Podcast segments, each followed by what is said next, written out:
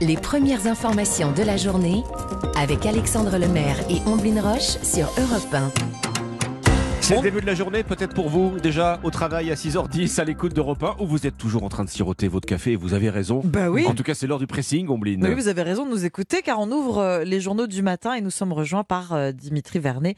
Quel article avez-vous choisi ce matin, Dimitri? Bon, euh, Alexandre, hier dans le pressing, vous nous parliez de la consommation de vin qui baisse en France, Oui. qui baisse, qui baisse avec l'année dernière une chute de 15%. Eh bien moi ce matin, je vais vous parler d'une bouteille de vin française qui, elle, ne connaît pas cette crise. Ah. le Beaujolais de la maison Louis Jadot, qui depuis fin janvier voit sa cote de popularité exploser partout dans le monde. C'est ce que nous relate le, le quotidien Ouest France ce matin. Alors, Omblin Alexandre, est-ce que vous avez une, une petite idée du pourquoi, du comment? Parce qu'il est bon. C'est une euh, grande maison, c'est une maison célèbre. Ouais. Après, est-ce qu'il y a une raison particulière? Oh, vous n'êtes pas sur la bonne piste. Je vous Ah. donne un, un petit indice.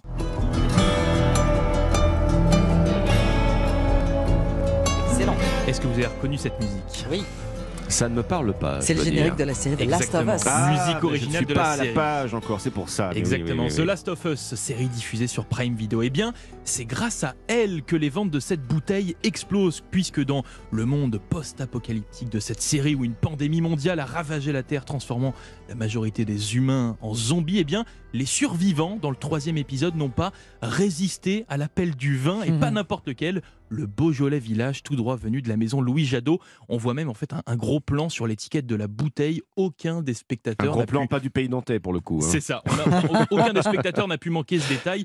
Du coup, aux États-Unis, les aficionados de la série s'arrachent ce vin et le négociant viticole français croule sous les appels. Surtout qu'en fait, il ne s'agit même pas d'un placement de produit. Le producteur a donc été un petit peu pris au dépourvu. Mais si vous voulez tout savoir, Ombline Alexandre, la présence de ce vin dans The Last of Us n'est pas vraiment due au hasard, Ah. puisque la maison Louis Jadot a déjà fait des placements de produits dans les films américains au début des années 2000. Et les décorateurs de la série, en fait, ont sûrement utilisé une bouteille encore présente dans leur stock. Grâce à la série apocalyptique The Last of Us, une bouteille de vin française fait le buzz aux États-Unis. Un article à consommer avec modération dans West France ce matin. Chin chin, santé.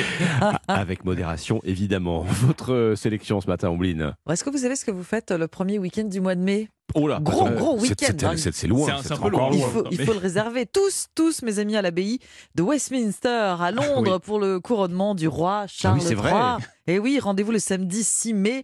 Couronnement qui sera suivi de deux jours de festivités avec un grand concert le 7 mai organisé au château de Windsor. C'est du jamais vu. Parmi les artistes qui pourraient être présents sur scène ce soir-là, puisque la liste n'a pas encore tout à fait Ah. fuité, il se murmure qu'un groupe pourrait bien refaire son apparition. Bijoux de la couronne, évidemment. Spicy, spicy. Les Spice Girls, le groupe pourrait effectivement se reformer pour l'occasion. À trois mois de l'événement de l'année, faut le dire, même pour nous. hein. On va pas se cacher, on va pas se mentir. La fête avant la fête, écrit le site internet Point de vue. On apprend donc que le ministère britannique du numérique, de la culture, des médias et des sports, Oui, c'est long. gros business, a dévoilé une playlist musicale dédiée au couronnement de Charles III et de la reine euh, Camilla. Voilà une playlist très festive pour se mettre en condition, voilà, pour attendre le couronnement de, de pied ferme. 27 morceaux proposés via Spotify. Alors, à votre avis, les Beatles? Les Beatles, sans doute. oui. Oui, oui. oui. Queen? Oui. David Bowie? Oui. Les Spice Girls, of course, mais aussi des petits nouveaux.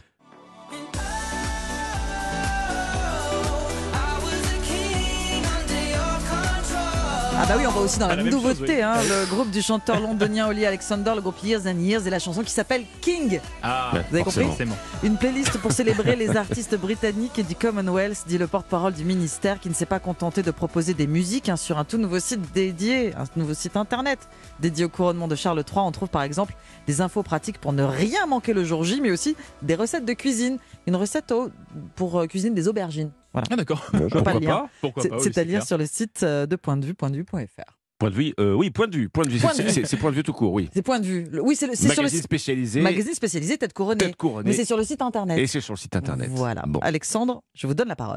Ben moi, ce matin, je me suis arrêté sur ce zoom dans le journal 20 minutes sur l'érosion de nos côtes, la lente montée du niveau de la mer, vous savez, qui Mhm. grignote notre littoral. Alors, si vous imaginez une, une caméra qui filmerait du ciel et qui permettrait de se repasser les marées en accéléré, ben, on verrait apparaître ce qu'on appelle le recul du du trait de côte. C'est tout simplement la modification de la carte de France, hein, la mer qui avance Ah oui. et nos plages qui reculent. D'ici à la fin du siècle, écrit 20 minutes, ce recul du trait de côte pourrait bien concerner jusqu'à 50 000 logements en France qui sont donc construits ou qui seront construits bientôt euh, trop près de, de la côte, si des mesures en tout cas ne sont pas prises.